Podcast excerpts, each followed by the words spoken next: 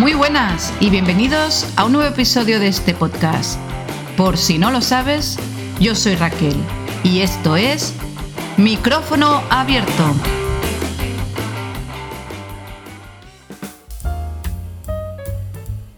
Cuando decimos que somos diferentes, ponemos de manifiesto nuestra singularidad, aquello que nos hace únicos.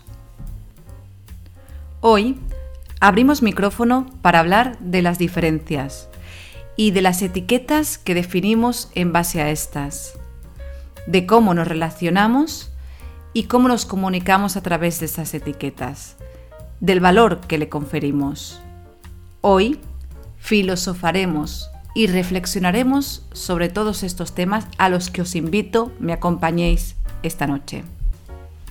Cuando decimos que somos diferentes, podemos hablar de diferentes aspectos, como pueden ser el físico, em, lo que hemos aprendido, nuestra personalidad.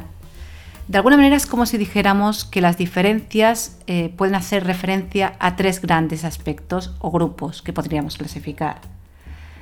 Las más personales, las familiares y las, aquellas que vienen dadas por las experiencias que vivimos a lo largo de nuestra vida. Cuando nacemos, heredamos la información genética de nuestros padres en cuanto a nuestros rasgos eh, más físicos, el color de los ojos, el color de la piel, el sexo, nuestra salud. Diríamos que serían los aspectos más familiares. Pero también es verdad que luego cuando vamos creciendo aprendemos toda una serie de comportamientos y pautas, bien que podemos aprender imitándolas o bien que podemos aprender por todo lo contrario, por lo opuesto, ¿no? por hacer todo lo contrario, que tienen que ver con nuestro entorno, con el lugar donde vivimos, con el momento histórico en el que hemos nacido y estamos viviendo, con el contexto social, económico, cultural y político.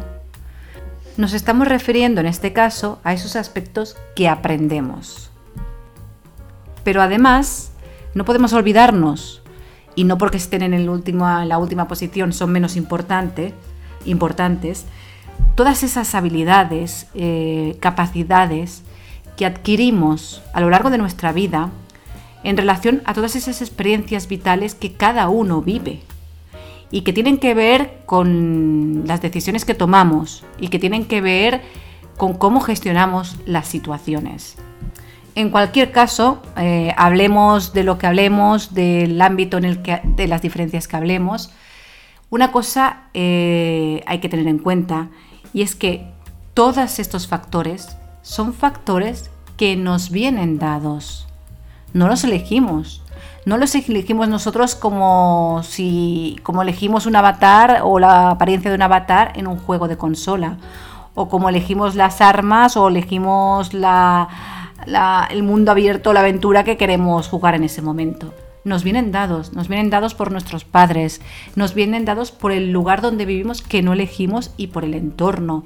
Nos vienen dados por la propia experiencia y el propio aprendizaje y las capacidades y habilidades que adquirimos a lo largo de la vida. Estas diferencias que existen en nosotros también existen en el mundo vegetal y en el mundo animal, en la naturaleza en sí. En cierto sentido, la vida es, a través de estas diferencias, que garantiza su continuidad, su existencia. La propia evolución es una diferencia. Entonces, llegados a este punto, ¿cuál es la cuestión? La cuestión es que los seres humanos, en la medida que tenemos inteligencia, que somos seres inteligentes y que creamos un lenguaje para comunicarnos, definimos unas etiquetas para identificar estas diferencias. Unas etiquetas a las que además les conferimos valor. Siendo así, podemos encontrarnos que una persona que ha nacido en un determinado país, que tiene un determinado color de piel y de ojos y que tiene, presenta un determinado estatus económico y cultural, cobra mayor relevancia que otra persona que ha nacido en la otra parte del mundo, con otro color de piel y de ojos y con otro estatus económico y cultural. Esto que no existe en el mundo animal, en el mundo vegetal, en la naturaleza, esto lo hacemos nosotros. Lo hacemos nosotros cuando valoramos esas etiquetas que recordemos definían unas diferencias que nos vienen dadas. Esta es la distorsión que hacemos. Es la distorsión que hacemos como seres inteligentes que utilizamos un lenguaje. Conferir valor a aquello que nos viene dado. ¿Y qué conseguimos con todo esto? Al final lo que estamos haciendo sin darnos cuenta es enfatizar, poner el punto de atención en las diferencias, en aquello que nos hace único, en aquello que nos hace individuales, en aquello que nos separa. Y perdemos de vista lo que compartimos, lo que tenemos en común. Y este proceso de expresión, de comunicación, de relacionarnos, también es un proceso de pensamiento, es un proceso o es una perspectiva también de ver el mundo, de vernos a nosotros, de ver la sociedad, de vernos con respecto al resto de vida que comparte este planeta. Y en relación a esa misma vida, tanto sea vegetal como animal, igualmente nos valoramos superiores. Cuando valoramos las etiquetas, cuando nos creemos el valor que le damos, cuando radicalizamos posturas, es que obtenemos los resultados de la realidad que nos encontramos hoy en día y que al fin y al cabo se traduce en la destrucción de ecosistemas completos, la extinción de especies y especies de animales, el cambio climático, la destrucción del planeta Tierra en el que cohabitamos y coexistimos con otras formas de vida, nuestra propia destrucción, en la forma de guerras absurdas y sin sentidos, basadas en dominios de poder, en fronteras inexistentes, en querer afianzar diferencias de unos respecto a otros. Me gusta mucho escuchar música, como la gran mayoría de la gente. Y al final las canciones que más disfruto son aquellas que más transmiten o despiertan en mí esas emociones, ¿no? Em, al final son esas, esas canciones que son redondas, que son completas, que son ejecutadas por diferentes instrumentos, que consideran tanto una base instrumental eh, de batería con su ritmo, unas guitarras, un bajo, la propia voz. Al final lo que decíamos, diferencias, diferencias que se complementan, que se complementan, que se aunan y de, de esa unión pues llega la ejecución tan extraordinaria de esa canción. De la misma manera, debieran ser esas diferencias para nosotros. Al final, eh, no se trata de, de, que esas diferencias queden difuminadas o se pierdan simplemente. Se trata de que sumen, no de que resten. Esa es la clave. Se trata de que sumen, no de que resten. De que incluyan, no de que excluyan. De que integren, porque sólo así podremos disfrutar de la grandeza, de la variedad que nos ofrecen esas diferencias. Ya lo vemos constantemente en el día a día.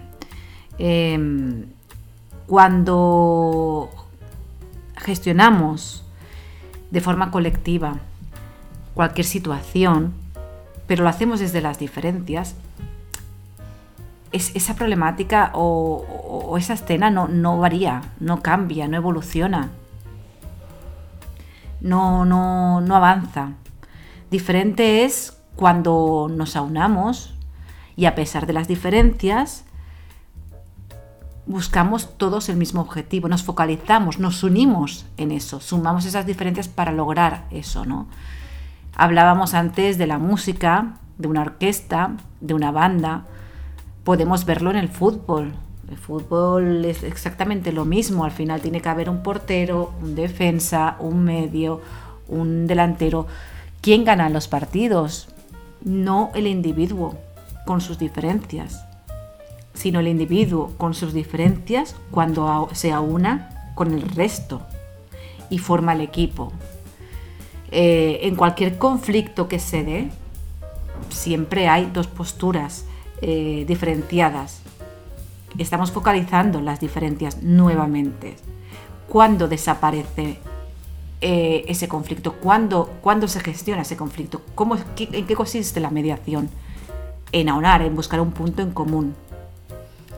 hablábamos del fútbol.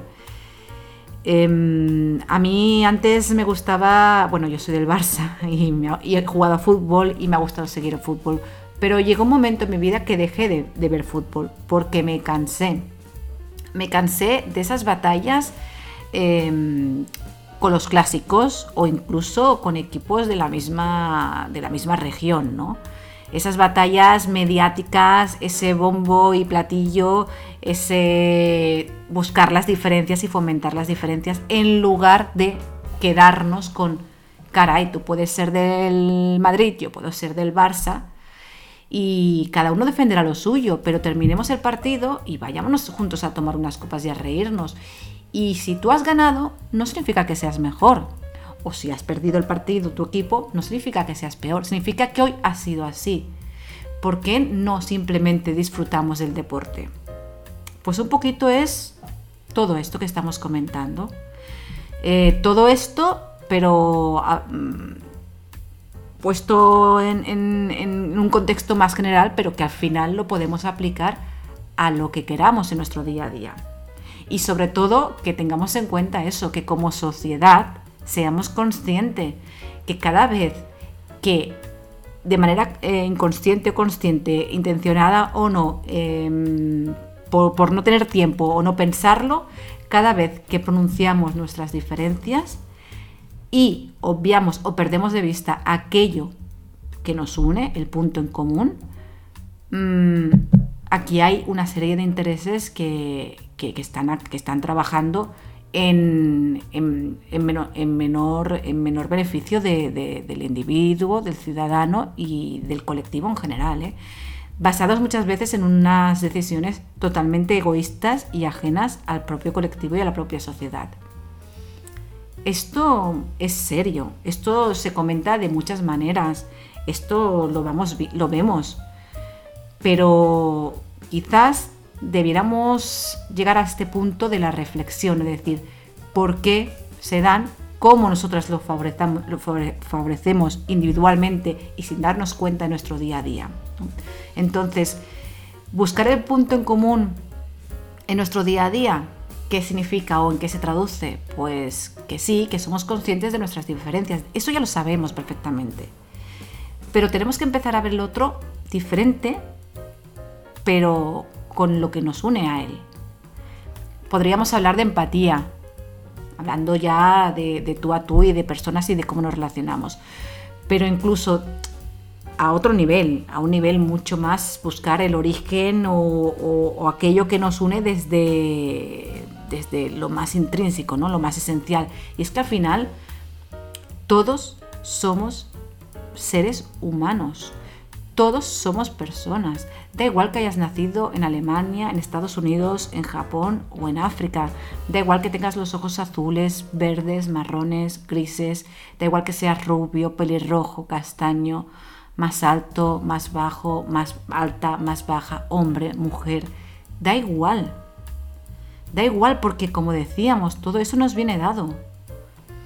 Y, lo que, y son las diferencias. Pero ¿qué tenemos en común? Que todos somos personas, somos seres humanos. Vivimos en este planeta y coexistimos en este planeta con otras formas de vida también, como son el mundo vegetal, los animales. Vamos a centrarnos un poquito en todo eso para variar, a ver, eh, no sé, dónde nos lleva. Quizás nos sorprendamos. Como resultado de la realidad que hemos construido, en base a las diferencias, a sus etiquetas y la valoración de estas, nos encontramos ante nuestra propia destrucción en la forma de guerras absurdas. Nos encontramos ante la destrucción del mundo vegetal, la extinción del mundo animal, los problemas del clima, la destrucción del planeta Tierra en el que todos cohabitamos y coexistimos. Y frente a esta realidad, ¿cuál sería la alternativa? La alternativa quizás pudiera ser que prestáramos atención a aquello que compartimos, como decíamos antes, aquello que nos aúna, porque desde ese punto de vista, desde esa amplitud de miras, quizás podríamos vivir con respeto, con paz, con equilibrio y en armonía. ¿Y cómo podríamos conseguir todo esto? En primer lugar, está claro, tomando conciencia de la situación y un poquito es todo lo que estamos comentando, darnos cuenta de lo que hacemos, cuándo lo hacemos, cómo lo hacemos, si lo hacemos en broma, pero sí que seguimos haciéndolo. Ese es el primer paso. En segundo lugar, la educación. Siempre hablamos de la educación, que es esencial, pero no hablamos de la educación de lo que se imparte en los colegios, no. Hablamos de la educación en primera persona. Hablamos de evitar situaciones en, las que em, comentamos, nos burlamos, nos reímos em, de aquello que es diferente a nosotros, de aquellas personas que son diferentes a nosotros, que han nacido en otro lugar, que tienen otro color de piel, que tienen otra cultura, que tienen otra, otro contexto económico y social y político. Es una cuestión de valores al final. Se trata de, de sumar, de enriquecernos, de aunar, porque igual que pasaba con la banda de música o el equipo de fútbol, es cuando estamos unidos, cuando somos un equipo, cuando somos un colectivo, cuando somos una sociedad, que conseguimos mejores resultados, que logramos cosas diferentes. Y quizás viendo el mundo en el que vivimos, la realidad que hemos creado y el futuro al que nos dirigimos, quizás mereciéramos, nos merecemos cosas diferentes. Nosotros y la nueva generación que viene detrás nuestro. Porque las grandes cosas, los grandes cambios, siempre vienen por cositas pequeñas, siempre vienen por una, una primera idea, un una primera ilusión, un primer deseo, una visión de algo que, es imposible a priori, pero que acaba tomando forma. Y quizás esto es precisamente el motor de ese cambio. Puede serlo al menos. Puede serlo si así nos damos cuenta, si así lo deseamos y si así nos aunamos todos para lograrlo. Y hasta aquí este podcast que espero os haya gustado o al menos entretenidos, porque ya sabéis, yo soy Raquel y esto es micrófono abierto.